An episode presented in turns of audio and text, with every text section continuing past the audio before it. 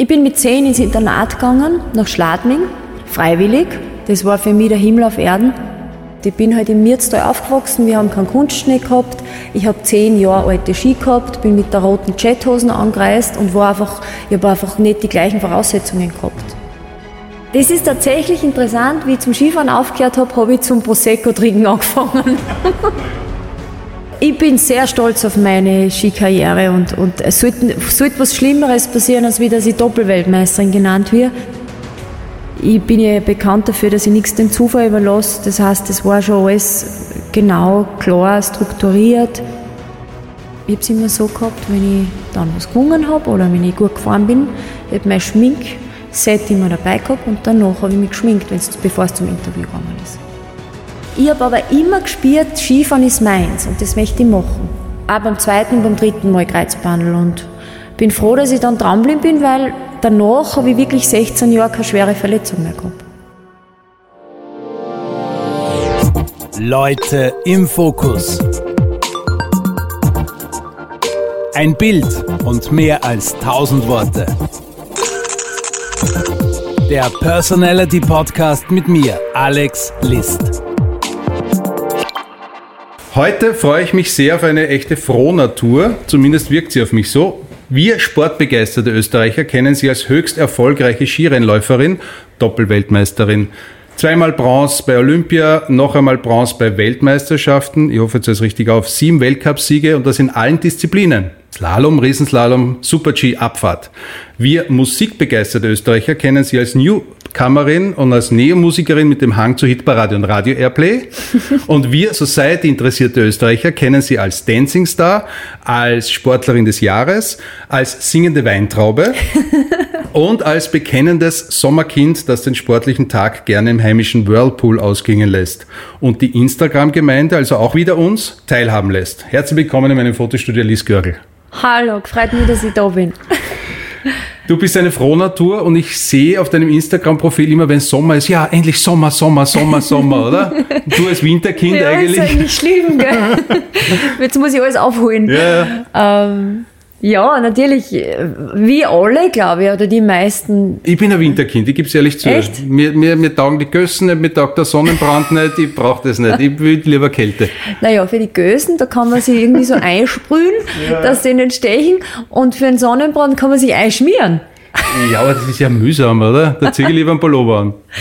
Echt? Ja, nein, also ich bin, bin jetzt zwar auch nicht so der, also ich muss mich einschmieren, weil ich gleich einmal einen Sonnenbrand habe, aber ich mag den Sommer gern. Wobei, wenn man jetzt so ganz genau überlege, wenn ich so ganz genau überlege, würde ich sagen, so zwischen 25 und 30 Grad ist das Beste. Ja, das oder Frühling, zwischen 20 Frühling, Herbst, und 30. Oder? Dann alles, was über 30 ist, ist auch schon ein bisschen, das geht dann nur mehr beim Surfen oder Schwimmen oder eben, ja, in leicht bekleideter Form, sonst überlebt man es nicht. Es ist ja auch lustig, ich weiß nicht, ob man es die, wie haben wir das einmal erzählt hat, ich weiß ja, die Anna Fenninger oder so, die gesagt hat, das Ärgste beim Skifahren ist ja das, dass du gefühlt elf Monate lang diese extrem unbequemen Schuhe anhast. Mhm. Diese Skischuhe, die eigentlich, glaube ich, vier Nummern ins Glas sind und äh, null Wärme irgendwie haben, weil das ist eigentlich nur mehr Arbeitsgerät und nichts anderes mehr, oder? Ja, das stimmt. Deshalb brenne ich, und das ist auch wiederum ein Vorteil des Sommers, viel Barfuß. Ja. Also das muss sein, oder? Das, die, die, die Füße brauchen Luft, ja, oder? ganz wichtig. Und Jetzt kommt gleich meine Expertise als Fitness- oder als, ja, als Conditrainerin außer. Natürlich ist ja das fürs Fußgewölbe auch zach, wenn du immer in so einem Skischuh drin steckst. Das heißt, man muss umso mehr dann kompensieren und im Sommer, also ich bin immer barfuß gegangen. Das ganze Sommer dazu muss man ja vielleicht für die, die nicht so Profisportler sind, das ist ja nicht der Skischuh, den man im normalen Geschäft kauft, oder? Da gibt's ja diese, diese, diese Zahlen 50, 70, 90, das Flex. sind die Härtegrade, ja, oder? Ja. Und der normale Skischuh hat, was ich, 70, 80, 90 so in der Richtung und ihr fahrt ja mit Flexgrad. Ja, das weiß ich jetzt nicht mehr, wie der Rennschuh war, aber ich fahre jetzt tatsächlich ja. mit 120er Flex. Okay. Das ist eigentlich ein Kinderschuh, ja. also sehr weich. Ja. Und das genieße ich. Und den Skischuh kann ich sogar geschlossen haben, in die Hitten gehen und mir fällt nicht auf, dass der Skischuh zu ist. Beim also, so gemütlich ist der Skischuh. Ja. Also das ist natürlich ganz was anderes. Mit den Rennschuhen, da fährst ein, zwei Minuten und musst sofort aufmachen. Ja, das ist, Sonst sperrt's das äh, Blut Ich kann mir es auch vorstellen, wir haben vorher schon im Vorgespräch ein bisschen geplaudert, wenn es da in keine alten Markt in Zauchensee irgendwo oben stehst und da hat es wirklich minus 10, minus 15 Grad, ihr habt ja fast nichts an, oder? Ich meine, es ist ja viel Unterwäsche und dieses, dieser Overall, das ist ja, muss ja auch kalt sein im Gesicht und überall, Der oder? Rennanzug, ja genau. Also bei äh, in Lake Louise, das war das oder ist das Extremste, da hat's ja zum Teil wirklich minus, fast minus 30 Grad beim Rennen zur Rennzeit. Da, haben's dann, da gibt's ja sogar eine Regelung, wenn es zu kalt ist, dann darf man nicht fahren. Also ich glaube eh minus 30. Und da haben wir uns da richtig abgeklebt bei den Wangen und im Gesicht zum Teil mit so Kinesiotape oder mit Fettcreme eingeschmiert, dass wir keine Erfrierungen haben. Das ist das Make-up der Skirennläufer, Ja. oder? Und, aber das ist das, das Kö- Kötteste gewesen. Ansonsten, ja. In meinem Podcast geht es um Fotografie im Fokus und du warst so nett und hast mir einige Fotos mitgebracht, die es sonst auf, im Internet, also auf Facebook, auf Instagram nicht gibt. Da sieht man dich zum Beispiel steirischer Skiverein mit einem Pokal in der Hand, mit kurzer Frisur und einem Rollkragenpullover in Weinrot. Also als Kind oder als Jugendlicher hat es die Rennanzüge noch nicht gegeben, oder? Na, sicher, aber das ist ja danach gewesen. Ach so, okay. äh, bei der Siegerehrung, das war tatsächlich die Gesamtwertung äh, des steirischen Schülercups. Ach Die- so, das die- war dann da die Siegerehrung. Das war die Okay. Siegerehrung und die habe ich gewonnen damals. Ja, ich war, also ja, das ist das Foto. Mit kurze Haar habe ich mir mal eingebüht. Man sieht die Fotos, also ich darf ja dieses, ich habe das Foto schon einscannen dürfen. Äh, wir werden das dann äh, zeigen auf meinem Facebook- und Instagram-Profil. Und äh, wenn du dich da anschaust mit diesen kurzen Haaren, Mhm. dem Pokal in der Hand, welche Liz siehst du da auf diesem Foto? Weiß ich Du nicht. warst wie alt? 13? 12? Elf war ich da. 11. Ich glaube elf. Äh, die freche, natürliche Lies oder so, ich weiß jetzt auch nicht so Mhm. Warst du genau. schon die Liz oder warst du die Elisabeth? Da war ich eigentlich die Lisi. Schlimm, gell? Na, wieso? Ist ja, Lisi ich oder finde ja. Lisi, glaube ich, eher noch als Spitznamen logisch als Liz, oder? Ja, aber mir hat das nicht mehr gefallen. Ich habe dann irgendwie mit zwischendurch, so als Teenager, habe ich mir eingebildet, ich muss Lisa hassen. das habe ich dann. Mhm. Lisa, Görgel. Lisa- Ja, ganz schlimm. Ähm, man macht da alle möglichen Phasen durch. Äh, Elisabeth war es eigentlich nie. Das sagt tatsächlich nur mein Freund jetzt zu mir. Okay, aber nur dann, wenn er grantig ist auf Nein, dich, oder? ganz liebevoll. Also, Ja. Sonst sagt das niemand. Und Liz ist halt einfach, das hat sich dann, wie ich in den Weltcup gekommen bin, eigentlich ergeben, man hat ja dann damals eine Homepage gebraucht und Öffentlichkeitsarbeit. Und da habe ich die Domain liz mit 2z.at dann reservieren lassen. Und also da hat es mit einem Z hat's es nicht gegeben. Und ich habe das irgendwie fetzig gefunden mit zwei Z. Und und das ist es dann geworden und, und somit habe ich auch gleich den Namen gehabt für meine Unterschrift, kurz und bündig. ähm, und das ist es jetzt. Und ich finde es eigentlich, mir taugt's. Ich finde es, ähm, die großen Stars haben Annahmen, oder? Madonna, Cher, ja, Eminem, Liz. ja, was weiß ich, aber ich finde, ich find, es passt ganz gut. Es ist halt, ja, es ist ein bisschen frech und, und fetzig. Oder? Was sagst du? Absolut. Manchmal passiert sie einfach und das ist lässig, oder? Ja, ich habe auch dann den Schriftzug, äh, damals die Homepage-Agentur hat den Schriftzug kreiert und der ist so seitdem. Und das ist jetzt, wie lange ist das jetzt her? 15, 16 Jahre.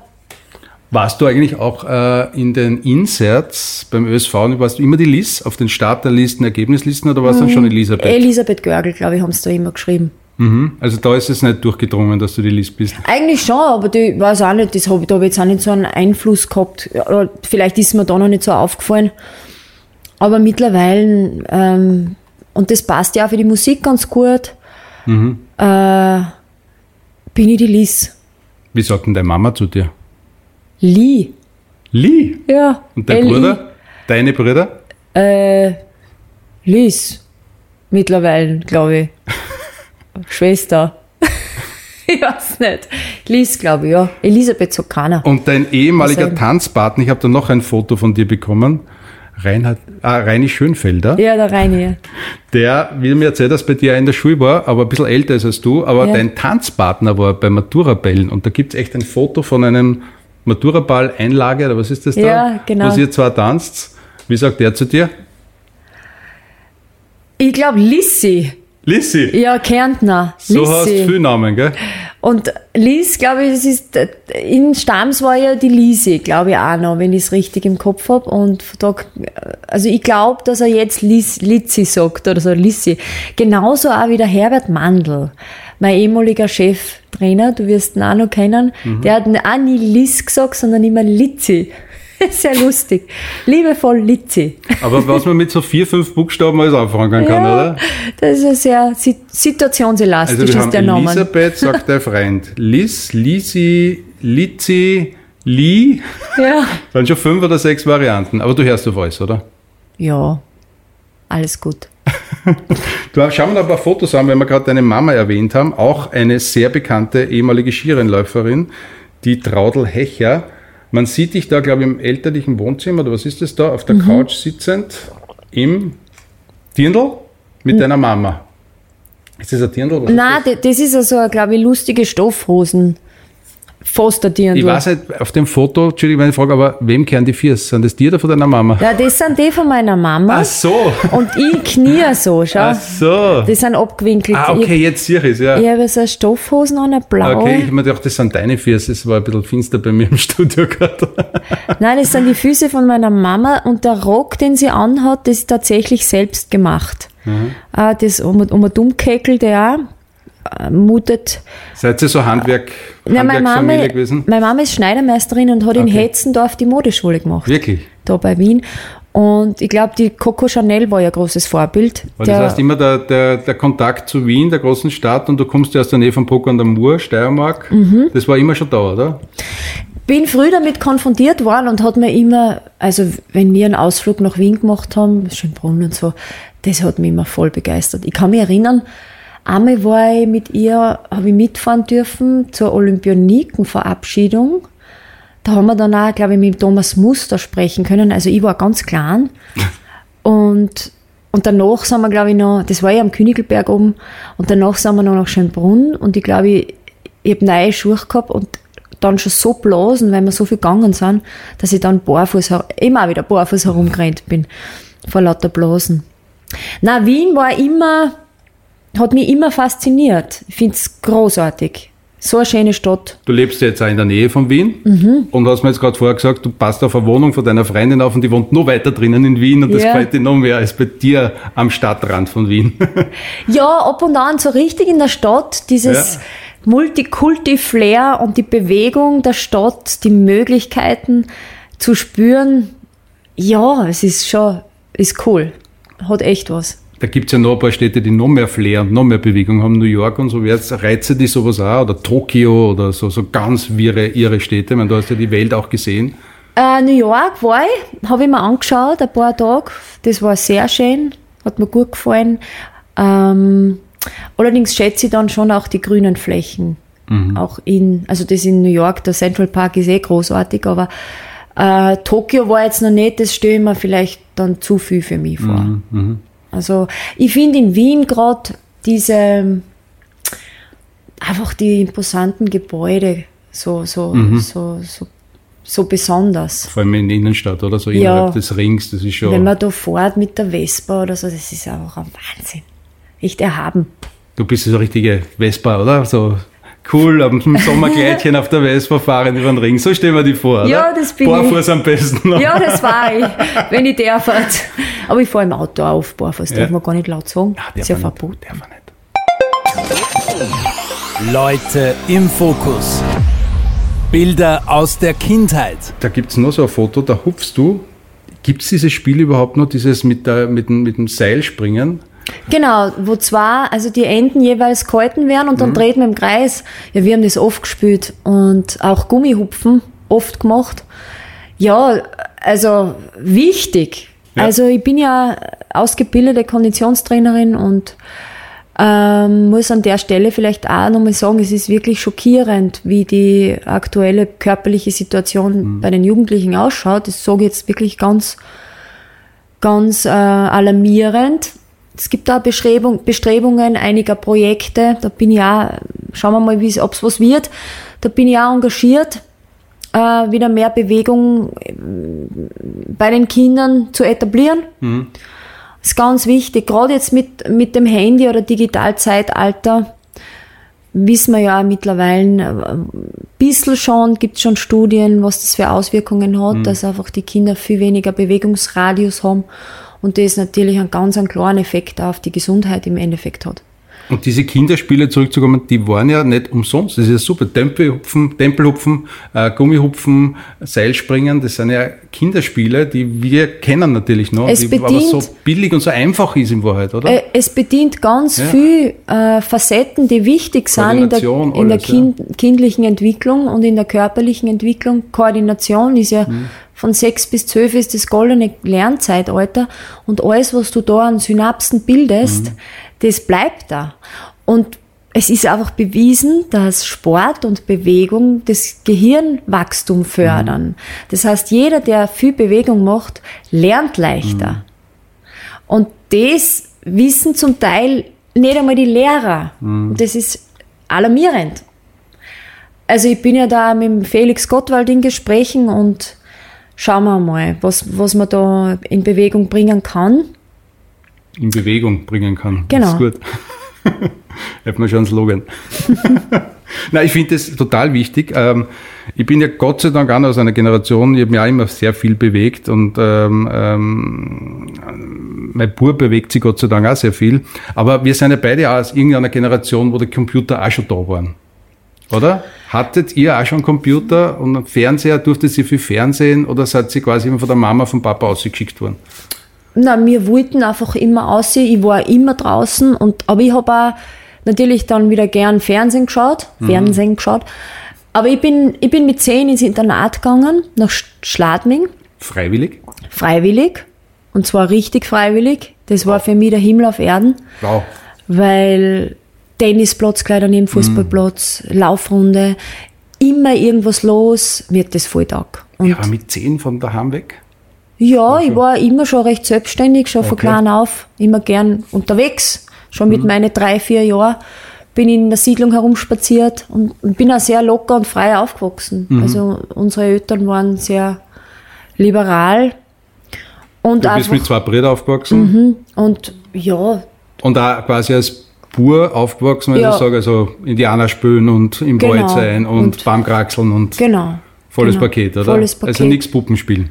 Auch, habe ich auch okay. gern gemacht. Mhm. Ich habe auch sehr gern tanzt und mhm. hätte auch gern Ballett gemacht. Also alles im mhm. Prinzip. Und dann in Schladming war eh immer Programm und da war nicht viel Zeit zum Fernsehen. Und ich kann mich erinnern, ich bin tatsächlich, wenn die Sommer Sommerferien dann wieder losgegangen sind, also wenn ich wieder daheim war, ich glaube in der ersten Woche habe ich alles an Fernsehzeit aufgeholt, was ich unter dem Jahr versammelt habe. Es kann nicht sein, dass ich acht Stunden geschaut habe. Ja. Nur dann nach einer Woche war ich gesättigt. Mhm. Und dann war das Thema auch wieder erledigt. Mhm. Dabei warst du Generation Gameboy klassisch gewesen. Ja, stimmt. Da habe ich jetzt noch was äh, unterschlagen. ähm, ich habe tatsächlich bei, ich habe 2000, weiß jetzt nicht mehr, aber mit 13 habe ich das Trofeo Topolino Rennen gewonnen. Ähm, das ist die inoffizielle Weltmeisterschaft gewesen und da habe ich einen Nintendo Game Boy gekriegt. Weil das hat es bei uns daheim, das hat es nicht gegeben und ich, den habe ich da geschenkt gekriegt oder halt als Preis. Mhm. Und mit dem habe ich dann gespielt, aber nur Tetris. Und ich glaube, einmal habe ich sogar vergessen, aus dem Zug aussteigen, weil da, das, da war irgendwie das Kabel oder die Steckdosen waren nur am WC und ich habe halt gesüchtelt, gespielt und habe, glaube ich, vergessen zum Aussteigen. Das ist eine nette Anekdote. Aber ansonsten, also. Bist du immer mit dem Zug gefahren? Von Stamms? Nein, von Schladming. Das war Schladming, eben noch so okay. mit, mit 11, 12, hm. zwei Stunden, ja. Am Wochenende immer hin und her gefahren. Ja, na, aber ans ansonsten bin ich da nicht so aufgewachsen mit Computer etc. Ich habe dann auch äh, bei der Bemusterung zum Bundesheer, da muss man ja so einen Intelligenztest machen, einen Eignungstest und irgendwas auch mit die Händen, so Joystick-mäßig. Und der Psychologe hat mich dann gefragt, also Computer gespielt haben sie nicht viel, oder? Sag ich, nein. naja, also ihre Handkoordination ist miserabel. ja. Also Pilot, glaube ich, der Zug ist abgefahren für mich, dass ich mit, mit dem Handy irgendwie geschickt. Ja, also er hat gesagt, er hofft, dass meine Viers geschickter sind als wie meine Hände. Ja, das hast du bewiesen. Ja, herrlich. Wobei beim Skifahren brauchst du ja die Koordination, oder?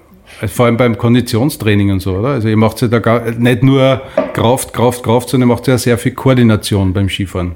Natürlich. So auf Und- Bällen stehen und jonglieren und was da alles Mögliche gibt und Surfen, Wakeboarden und Eh, und das ist, das, das habe ich viel gemacht, immer schon, viel Sport und ich glaube, ich bin auch recht geschickt, nur eben ganz spezifisch, der Daumen.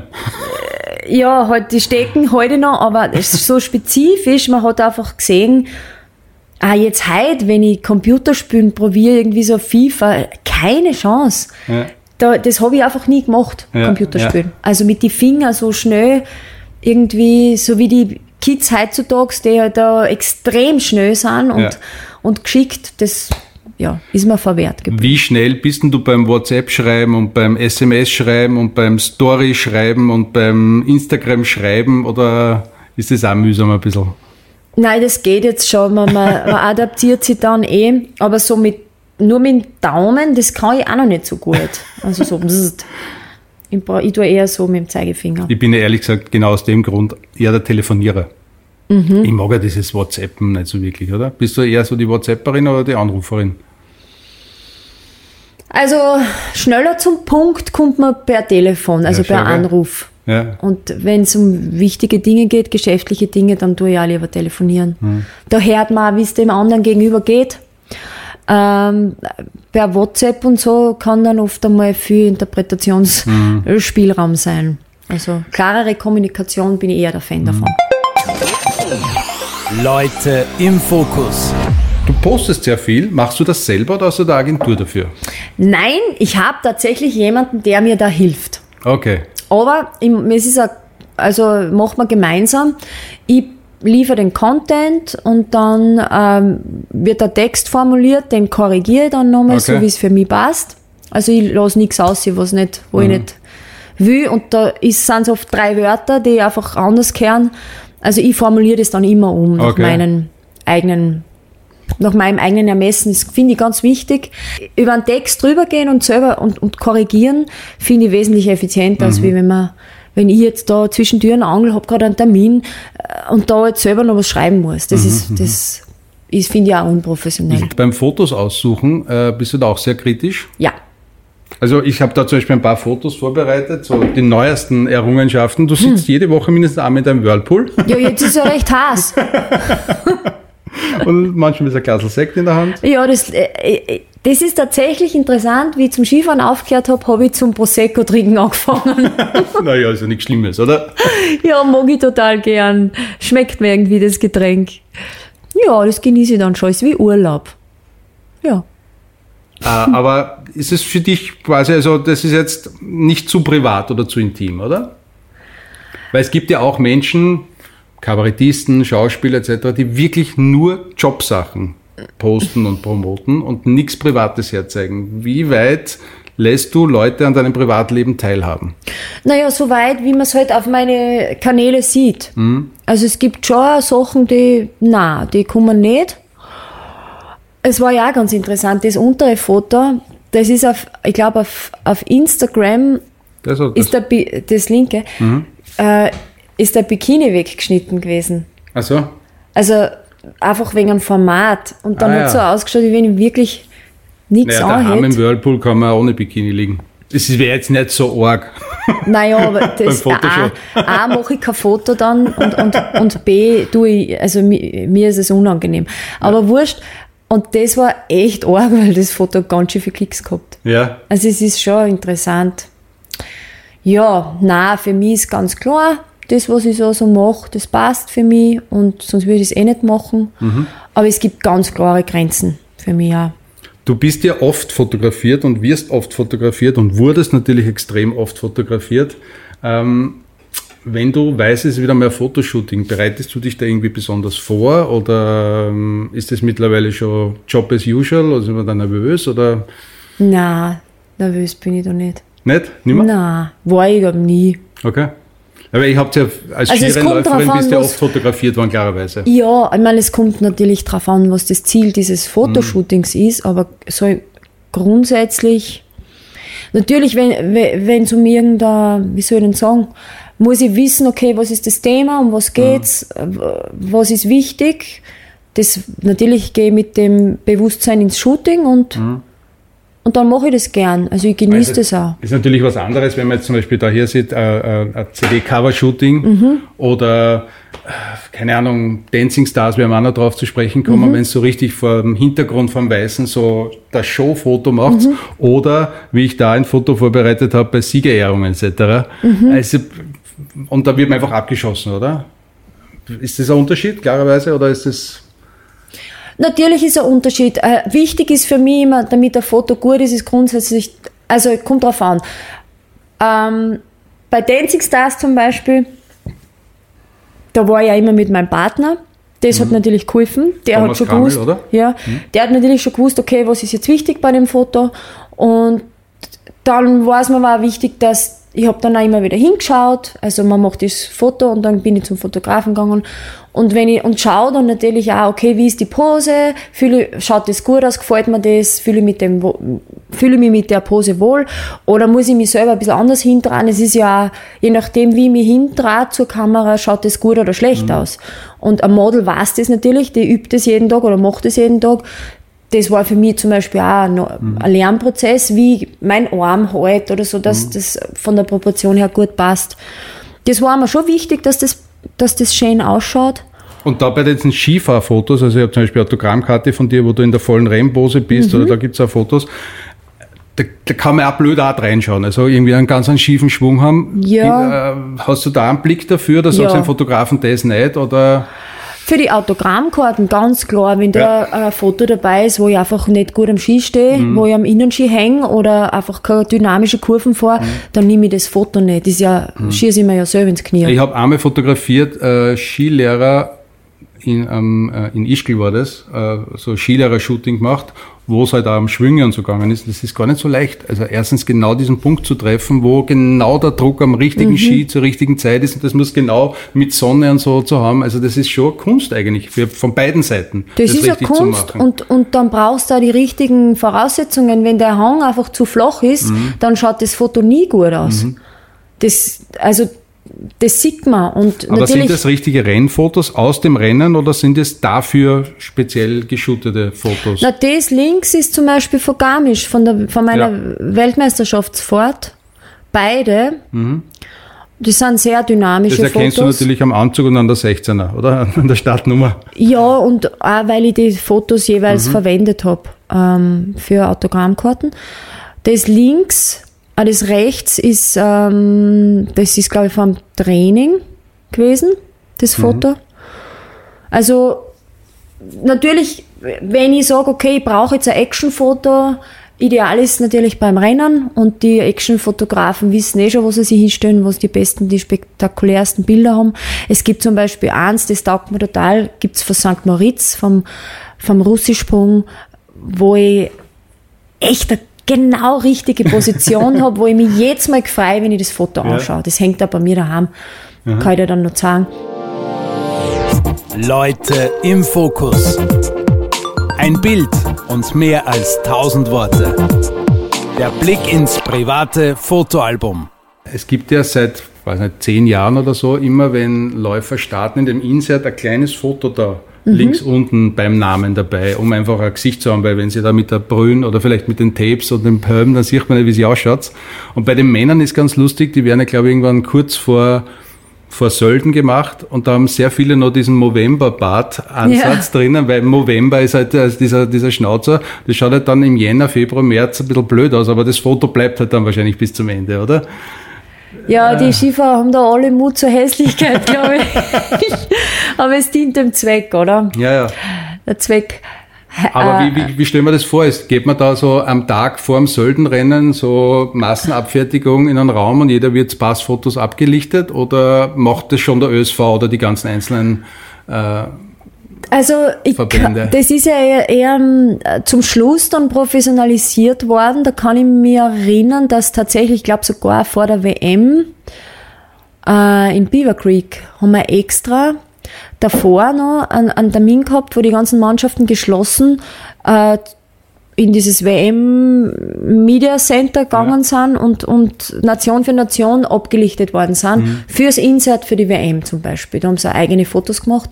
Und ansonsten der ÖSV hat sich jetzt in den letzten Jahren auch immer darum gekümmert, das mit einem eigenen Fotografen zu machen, damit da ein schönes mhm. Insert-Foto eben zustande kommt.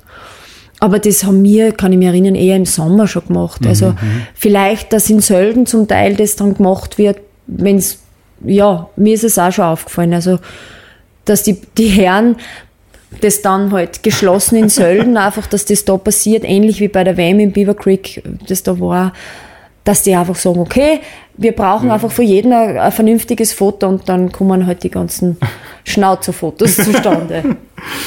Wie viele Fotostermine hat man so als, als, als Profi-Rennläufer? Ist das so je, gefühlt jede zweite Woche? Oder? Nein. Nicht? Oder Nein. geht das in einer Woche einmal, einmal durch?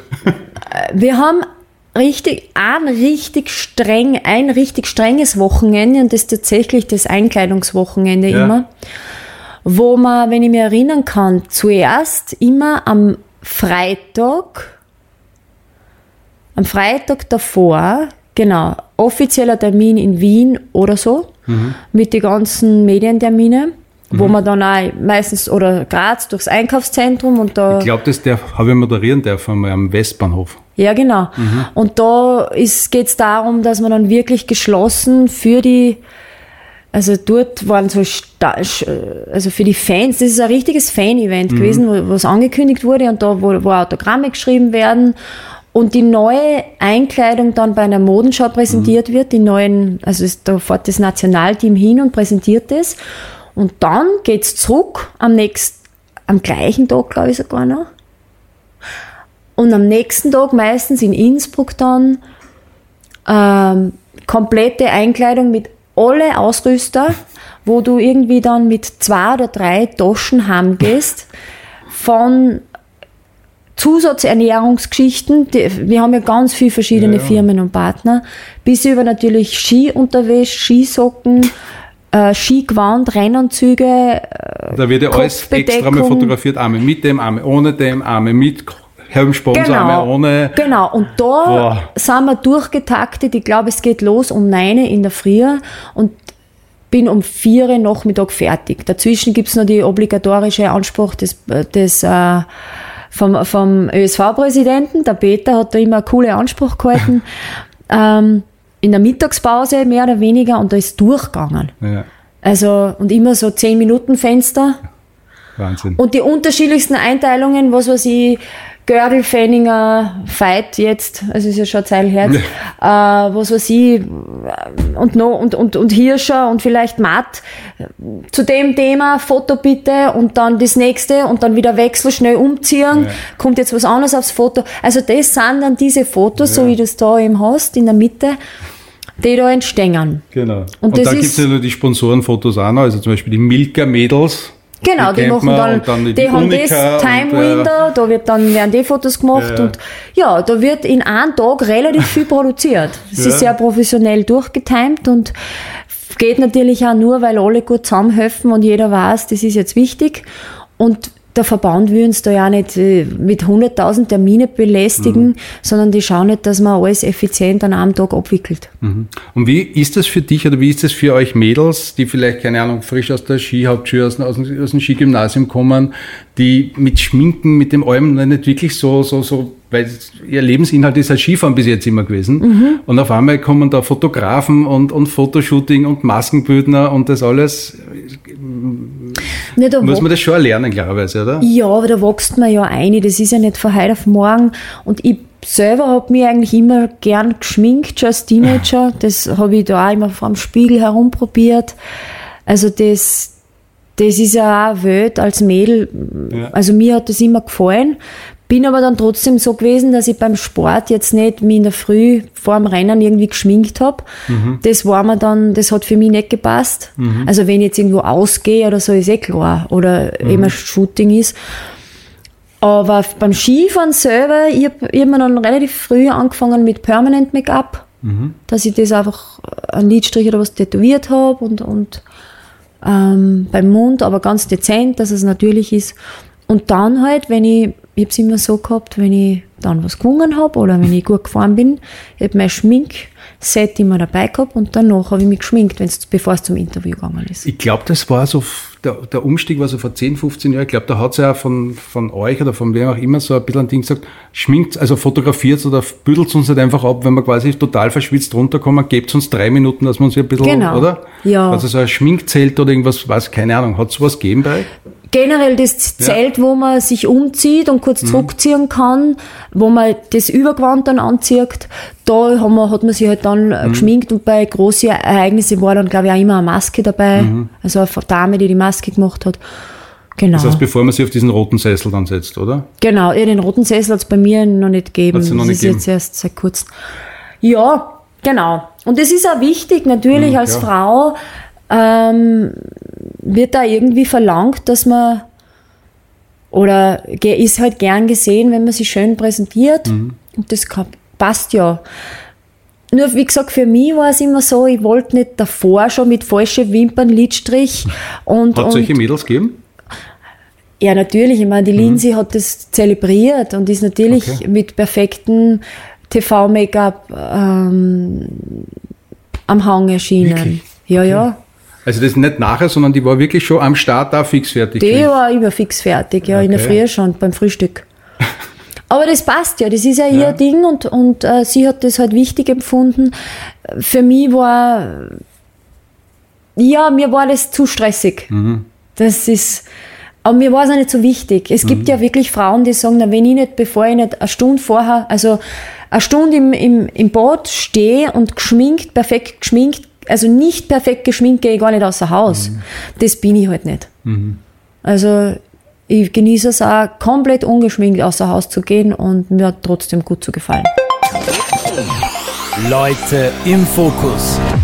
Der Blick ins private Fotoalbum. Die Scholis muss es auch geben, oder? Die gibt's auch. Die Scholis. Die da haben wir noch Scholis ein paar Fotos. auch. Dancing Stars haben wir schon angesprochen, aber da habe ich zum Beispiel auch in diese Gruppe reingenommen, ich habe vier Fotos da vorbereitet. Sportlerin des Jahres, die Weintraube. Also du hast echt schon viel gemacht oder? Du, du, findest das ja gewisse Sachen, ähm, findest auch reizvoll, oder? Ja, Singen natürlich. sowieso. Mhm. Singen sowieso schon von klein auf. Und ähm, ich finde halt, man soll, man soll echt das machen, was, was man gern macht. Und äh, ich bin ja damals zum Beispiel in Garmisch bei der WM, davor bin ich gefragt worden, im Dezember 2010 bin ich gefragt worden, ob ich bereit wäre, den Eröffnungssong bei der WM zu singen. Und ich habe das gehört, ich weiß nicht genau. Der Herbert Mandl hat mich damals angerufen, kurz vor Weihnachten.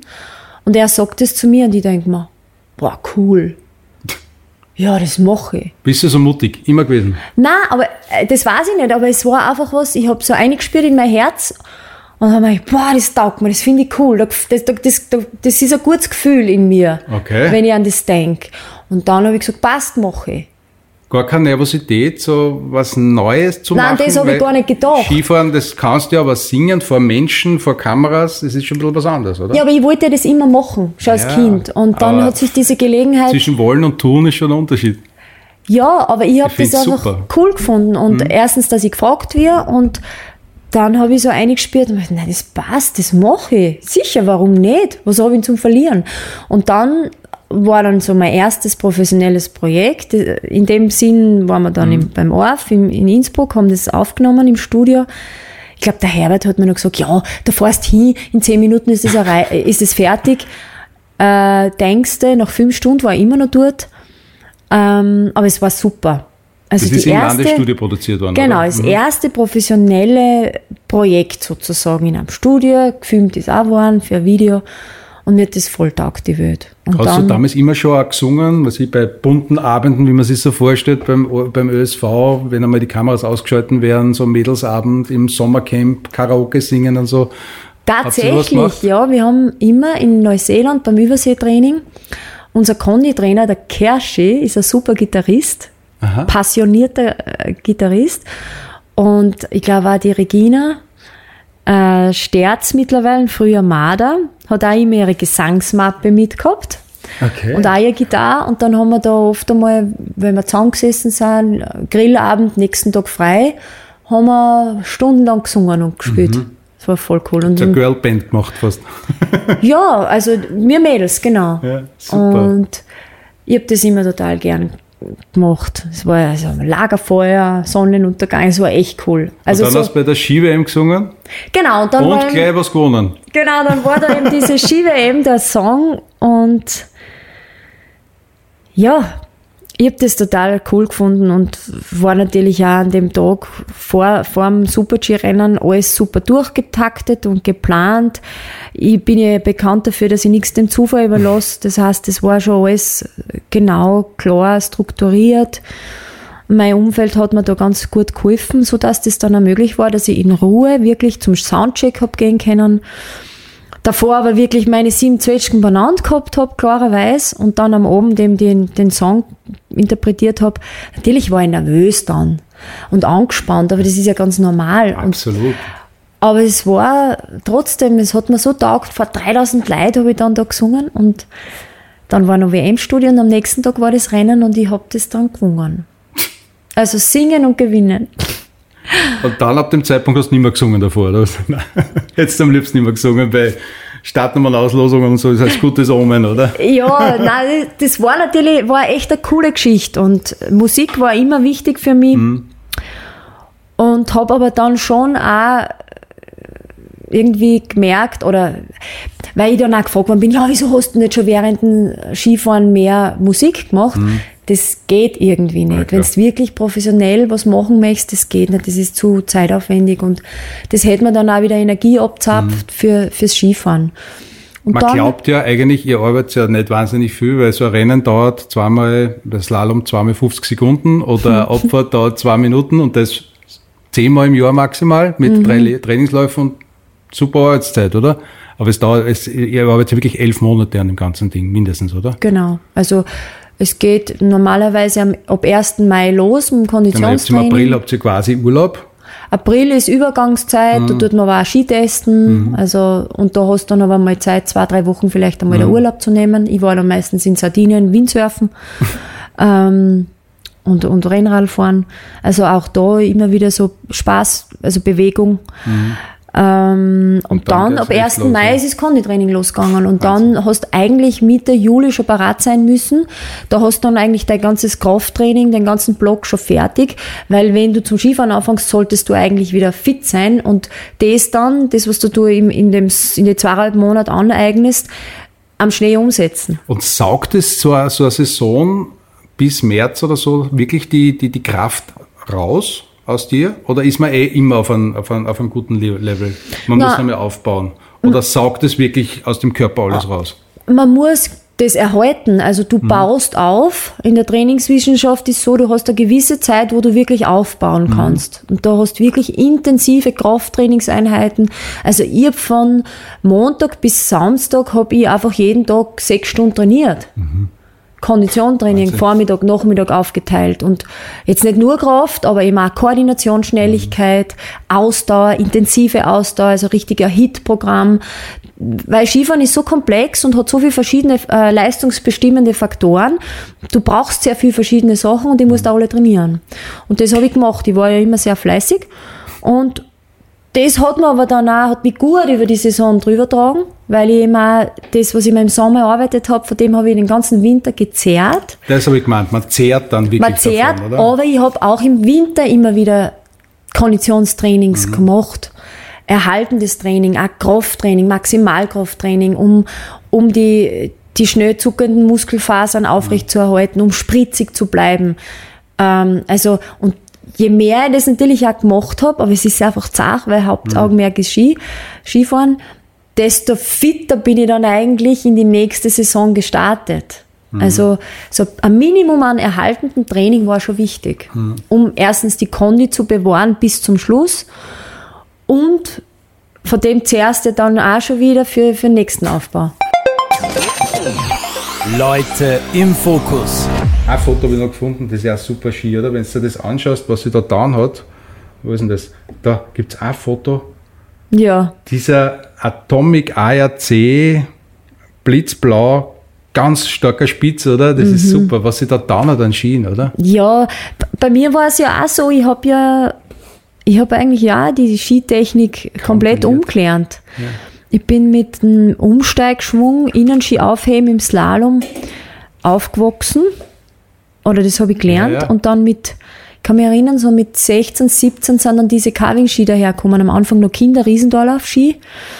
Irgendwelche Verkaufsski haben wir da am Anfang gekriegt, weil das hat es ja rennmäßig in, als Rennserie noch nicht gegeben.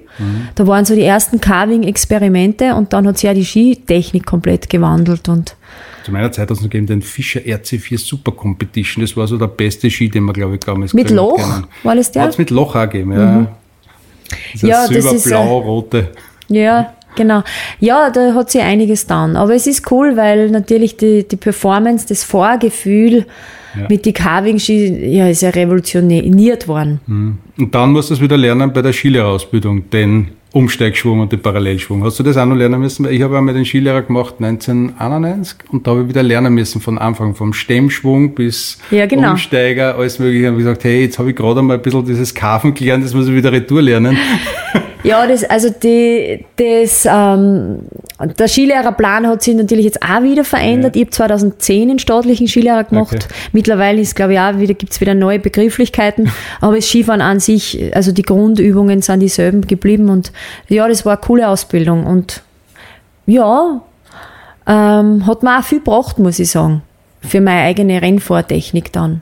Also ich habe ja das 2010 nach Olympia gemacht und 2011 war ja dann mein, mein Okay, also heißt, du hast während der Saison. aktiven Zeit den Skilehrer gemacht. und es war super. Und wenn du heute Skifahren gehst, Ja, bist du dann eine Genussskifahrerin? Ich fahre nur bei Sonnenschein und Pulverschnee oder fährst du egal, es ist Dienstag, heute fahre egal welches Wetter es hat oder wie, wie kalt oder wie warm es ist? also im Normalfall schaue ich schon auf den Wetterbericht. Ich gehe nicht mehr bei jedem Wetter Weil aus. damals habt ihr ja immer aussehen müssen, oder? Ja, genau. Aber ich, ich fahre noch so gern Ski, das heißt, wenn es dann einmal zum Schneien anfängt, passt das auch. Äh, bist du Regen ist jetzt vielleicht nicht so ideal, da mag ich dann nicht Bist mehr dann so die. Hittensitzerin geworden? Mach ich auch. Also sowohl als auch. Und generell halt, wenn irgendwelche Events sind oder wenn ich irgendwo ein, ein jobmäßig Mhm. was, was hab im Winter, dann schaue ich, dass ich es auch irgendwie mit Skifahren kombiniere. Du hast dann immer Ski im Auto zur Sicherheit, oder? So wie der Hans Ende hat, glaube ich, immer Ski Ja. im Auto von 1. Oktober bis Ende Mai, weil es könnte ja sein, dass irgendwann noch Schnee liegt. Ja, ich weiß jetzt nicht, aber also wenn ich auf Tour gehe oder wenn ich unterwegs bin, sicher sind die Ski dann im Winter dabei. Ja. Und dann, wenn es sich ergibt, mache ich das. Auf Tour gehen. Da, da kommen wir jetzt genau hin. Ist es ein großes Ziel, auch als Musikerin auf Tour zu gehen und hättest dann auch die Ski im Kofferraum? Oder als Keynote-Speakerin oder als äh, Lerncoach, als Skilehrer? Wie siehst du dich jetzt gerade? Was bist du alles? Ja, eh, eh, alles das, was du gesagt hast, im Prinzip. Äh, die Musik ist ein ganz ein wichtiges äh, Vehikel für mich. Das Album heißt Music. Hab's jetzt da. Ja, das, das war sehr einfallsreich, genau. ich habe einfach gesagt, das ist ja schon 2019 gekommen. Ich habe gesagt, die paar Songs, die ich bis jetzt gemacht habe und veröffentlicht habe, möchte ich jetzt einmal zusammenfassen. Es war kurz vor Weihnachten, dass ich auch ein Geschenk habe für Fans oder eben für Leute, die es interessiert. Danke übrigens. Bitte gerne. Und CDs an sich macht man ja eh nicht mehr so. Das ist ja, eh schon ein alter Hut. Das ist eher so eine Liebhaberei-Geschichte. Aber ähm, natürlich ist das Ziel dann wirklich einmal ein Album auch fertig zu bringen, wo ich, wo ich sage, okay, es gibt jetzt wirklich zwölf eigene Nummern.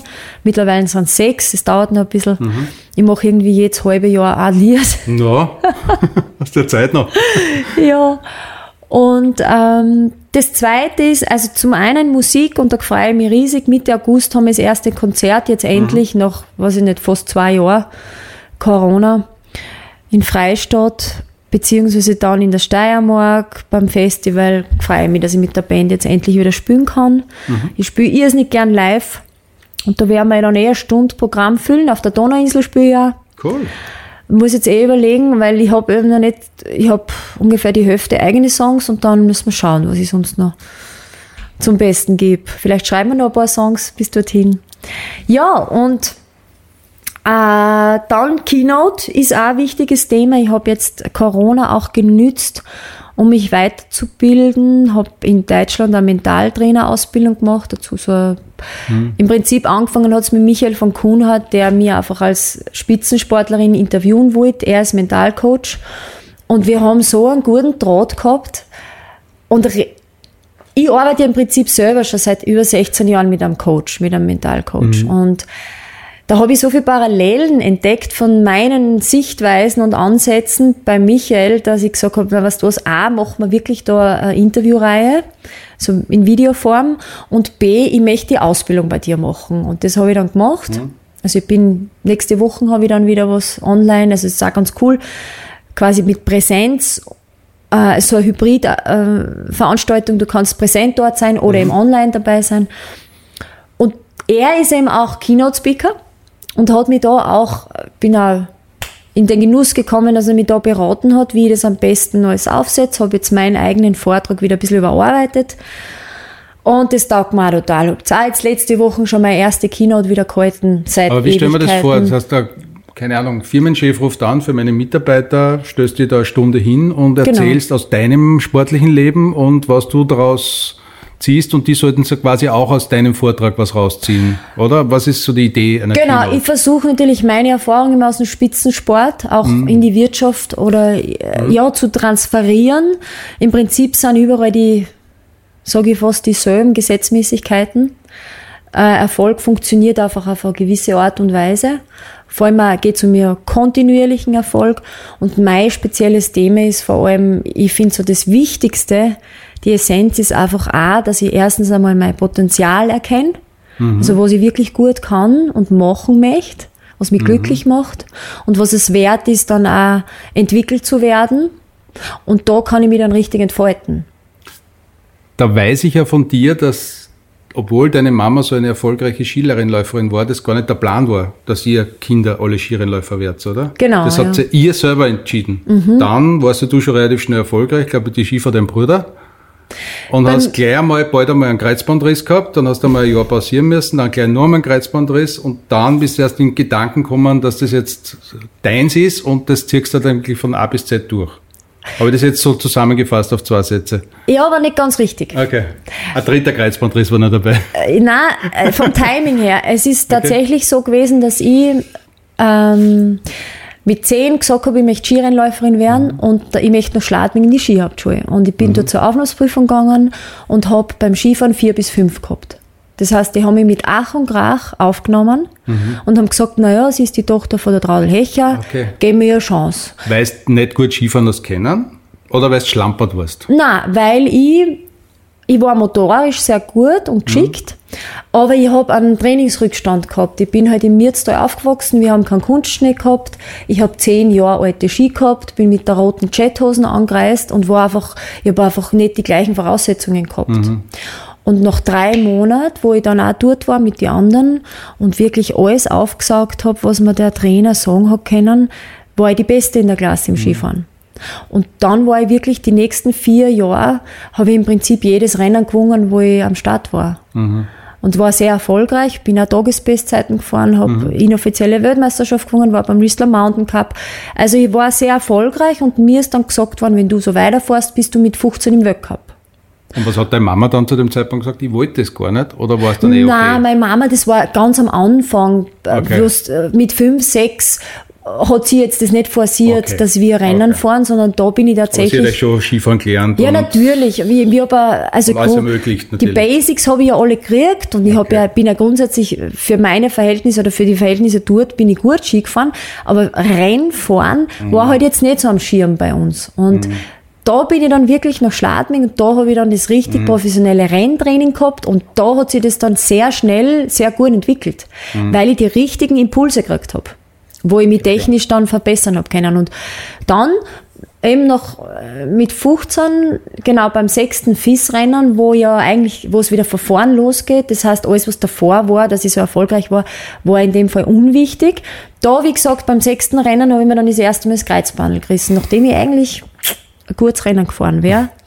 Im ersten Lauf glaube ich, war ich mit Start Nummer 60, bin ich auf dem 15. Platz gefahren. Damals bist du noch Slalom eher gefahren, mhm. ja. Und dann hätte ich als Erste fahren dürfen, damals noch 15er Regel. Mhm. Und da habe ich, war ich aber dann nicht mehr am Start. Ja, und dann habe ich mich halt zurückgekämpft immer wieder. Und ich habe aber immer gespürt, Skifahren ist meins und das möchte Super. ich machen. Auch beim zweiten und beim dritten Mal Kreuzbandel. Und bin froh, dass ich dann dranbleiben bin, weil danach habe ich wirklich 16 Jahre keine schwere Verletzung mehr gehabt. Und das sind alles Inhalte meiner Vorträge. Cool. Warum, wieso, weshalb? Wie kann ich langfristig erfolgreich sein? Wie wichtig ist es, dass man sich selber wohlfühlt, dass man wirklich das macht, was einem selber zugrunde liegt? Was, ist, was sind leistungsbestimmende Faktoren? Was ist wichtig, damit ich überhaupt alles meine sieben Zwetschgen benannt habe? Ich sage jetzt so salopp, aber und im Prinzip sind es oft Kleinigkeiten, die, die übersehen werden, denen man sich nicht deren man sich nicht bewusst ist. Und als Sportlerin habe ich natürlich viel mit dem experimentiert, weil, weil ich das Kapital bin, als, vor allem als Einzelsportler. Wenn ich im Start stehe, dann hängt es von mir ab, was da jetzt rauskommt. Bist du ein Bauchmensch oder ein Kopfmensch? Sowohl als auch. Mhm. Also für mich war immer wichtig, die, für mich war immer wichtig zu meditieren, mhm. mich zu sammeln, aus dem außer dann die Dinge, die Situationen, Widerstände, Probleme oder auch Dinge, die gut gelaufen sind, zu analysieren. Ich habe das immer in beide Richtungen gemacht. Mhm. Dann die, die nötigen Schlüsse daraus zu ziehen, also auch zu erkennen und dann dementsprechend Dinge, wenn es nötig ist, zu verändern. Aber wenn du, wenn du sagst, zu meditieren, also ich stelle mir vor, du irgendwie hat man schlecht geschlafen, weil irgendwas nicht passt hat, du hast ein Zimmer neben, neben einem Lift und dann fährt er auf und du mhm. kommst einfach schlecht zum Schlafen. Mhm. Nächsten Tag hast du ein wichtiges Rennen und du stehst auf und denkst, na, heute ist nicht mein Tag. Ja, das kann man ja bearbeiten. Okay, ich kann es nicht, du kannst es. Also das ist mit Meditation und zurück, das meine ich. Das ist dann, um, der, um den Bauch wieder auf Grad zu bringen, oder? Ja, naja, ist nicht nur im Bauch, das ganze System, Körper, okay. Seele, Geist, das hängt ja alles zusammen. Und wenn ich mir nicht die, die Zeit gebe, mich zu sammeln, bin ich ja nicht 100% leistungsfähig. Mhm. Das habe ich immer praktiziert. Wurscht, ob ich jetzt beim, vor dem Rennen bin oder beim, kurz vor dem Start oder kurz bevor ich bei Dancing Stars ausgegangen mhm. bin oder kurz bevor ich äh, ein Live-Konzert spiele. Machst du das jetzt auch noch? Ja, sicher. Okay. Das ist ganz wichtig. Und ich glaube, erst dann, wenn man so voll mit sich verbunden ist, bringt man erst das, was eigentlich in einem mhm. drin ist. Das andere sind ja alles Nebenschauplätze. Das ist ja uninteressant. Finde ich spannend. Spannender Zugang. Na, vor allem hat man selber in der Hand und tragt da die Eigenverantwortung mhm. und kann ganz klar gestalterisch tätig sein. Vor allem, wenn du jetzt sagst, dass du die letzten 16 Jahre im Weltcup quasi keine Verletzung, keine Grobe mehr gehabt hast, dann bist du komplett richtig mit, deiner, mit deinem Gesamtkonzept. Für mich hat es so funktioniert. Super. Und mhm. ich habe ja oft nur davor auf die, die Schnauzen fallen müssen und habe halt auch immer wieder überlegt, ja, warum, was, was war das Problem? Und habe auch ganz schonungslos mit mir, bin ganz schonungslos mit mir umgegangen. Man muss immer mhm. hinschauen. Mhm. Wenn du hinschaust, erstens, was kann passieren, außer dass da, dass da, dass da was auffällt, dass da was draufkommst und dass du das verändern kannst mhm. und zum Besseren ändern kannst. Das Leben ist so, so viel, da gibt es so viel. Und ich Als was wirst du in 20 Jahren gesehen sein? Ge werden? Weiß ich nicht. Ich sage jetzt einmal, die ehemalige Skirennläuferin, das wirst du wahrscheinlich immer bleiben, oder? Ja, das passt auch. Das war ja, äh, weiß nicht wie alt ich wir, aber das waren 35 Jahre oder sagen wir 30 Jahre meines Lebens. Ich bin sehr stolz auf meine Skikarriere und, und es sollte, sollte was Schlimmeres passieren, als wie dass ich Doppelweltmeisterin genannt werde.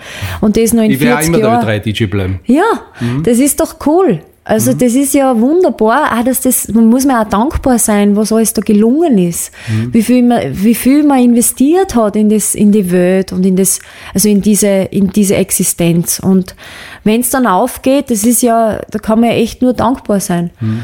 Aber trotzdem, ähm, glaube ich, hat das Leben noch mehr zu bieten und ähm, werden wir sehen. Die Musik ist eine Riesenleidenschaft. Mittlerweile wäre ich tatsächlich in Österreich schon als Musikerin äh, wahrgenommen, also bezeichnet, das freue mich. Es wird meine Musik sehr gut angenommen, speziell in den ganzen Landesstudios. Mhm. Also die, denen taugt es, weil die Produktionen sehr modern sind und cool und glaube ich auch, weil ich was zum Sagen hab. Also es ist auch irgendwo was, es ist glaube ich eine runde äh, Geschichte, es passt gut zu mir. Ein Mundort passt gut zu mir. Und es ist ein Ort, wo eine Möglichkeit, mich auszudrücken und auch Themen zu nähern, die mir wichtig sind. Mhm.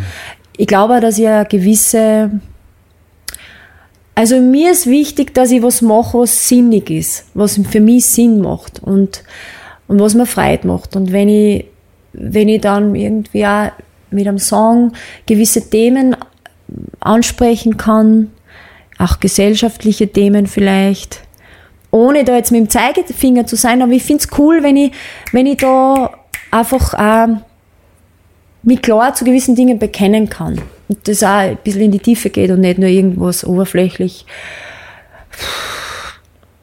Deshalb kann ich auch mit so irgendwelche 0815 Musiktexte überhaupt nichts anfangen in meiner Welt. Also ich habe ja da schon einige Angebote geschickt gekriegt. Mhm. Es geht einfach nicht. Das muss einfach Sinn machen für mich.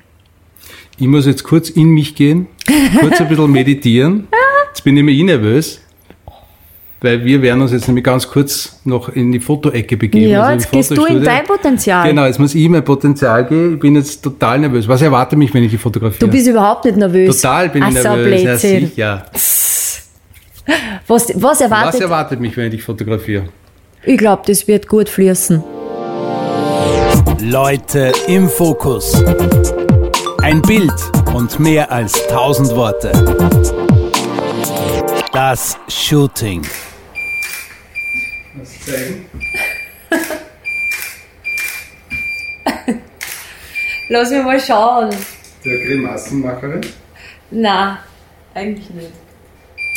Halt nochmal so den Zopf vielleicht. Näher, ja, genau. Ja, das ist cool. Das ist cool. Pippi Langstrumpf.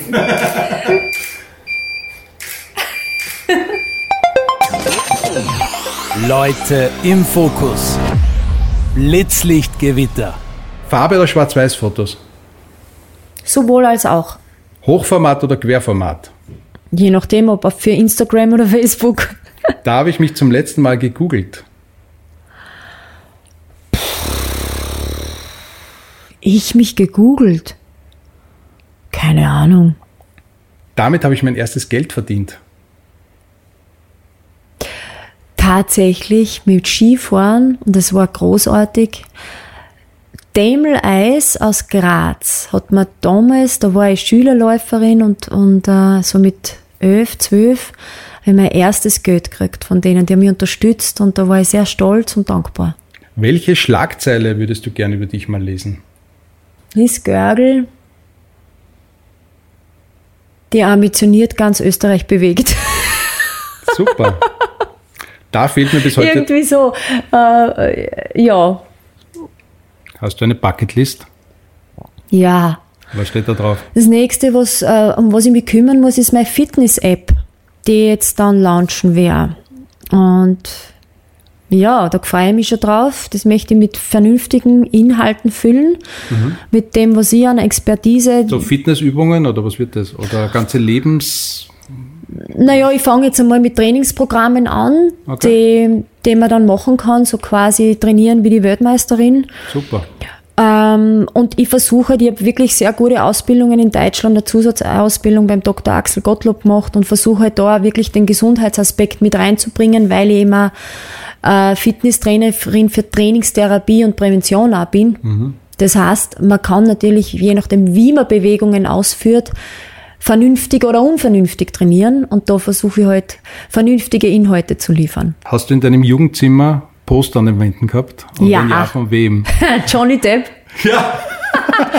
21 John Street. Uh, ich glaube sogar David Hasselhoff. Knight Rider. Mhm. Madonna war sicher dabei. Mhm. Michael Jackson möglicherweise. Und später dann natürlich der Brad Pitt. Zeigst du mir das letzte Foto in deinem Handyspeicher? Ja, schauen wir mal. Was habe ich denn da? Ein Code eintippen? Ich glaube, ich weiß, wer es ist. Wir zwei sind Damit wir dann ein gutes Posting machen können. Leute im Fokus. Ein Bild und mehr als tausend Worte. Sämtliche Fotos, die bei diesem Podcast besprochen oder geshootet werden, findet ihr auf www.alex-list.com und auf unseren Social Media Kanälen Facebook und Instagram. Alle Infos und Links in den Show Notes.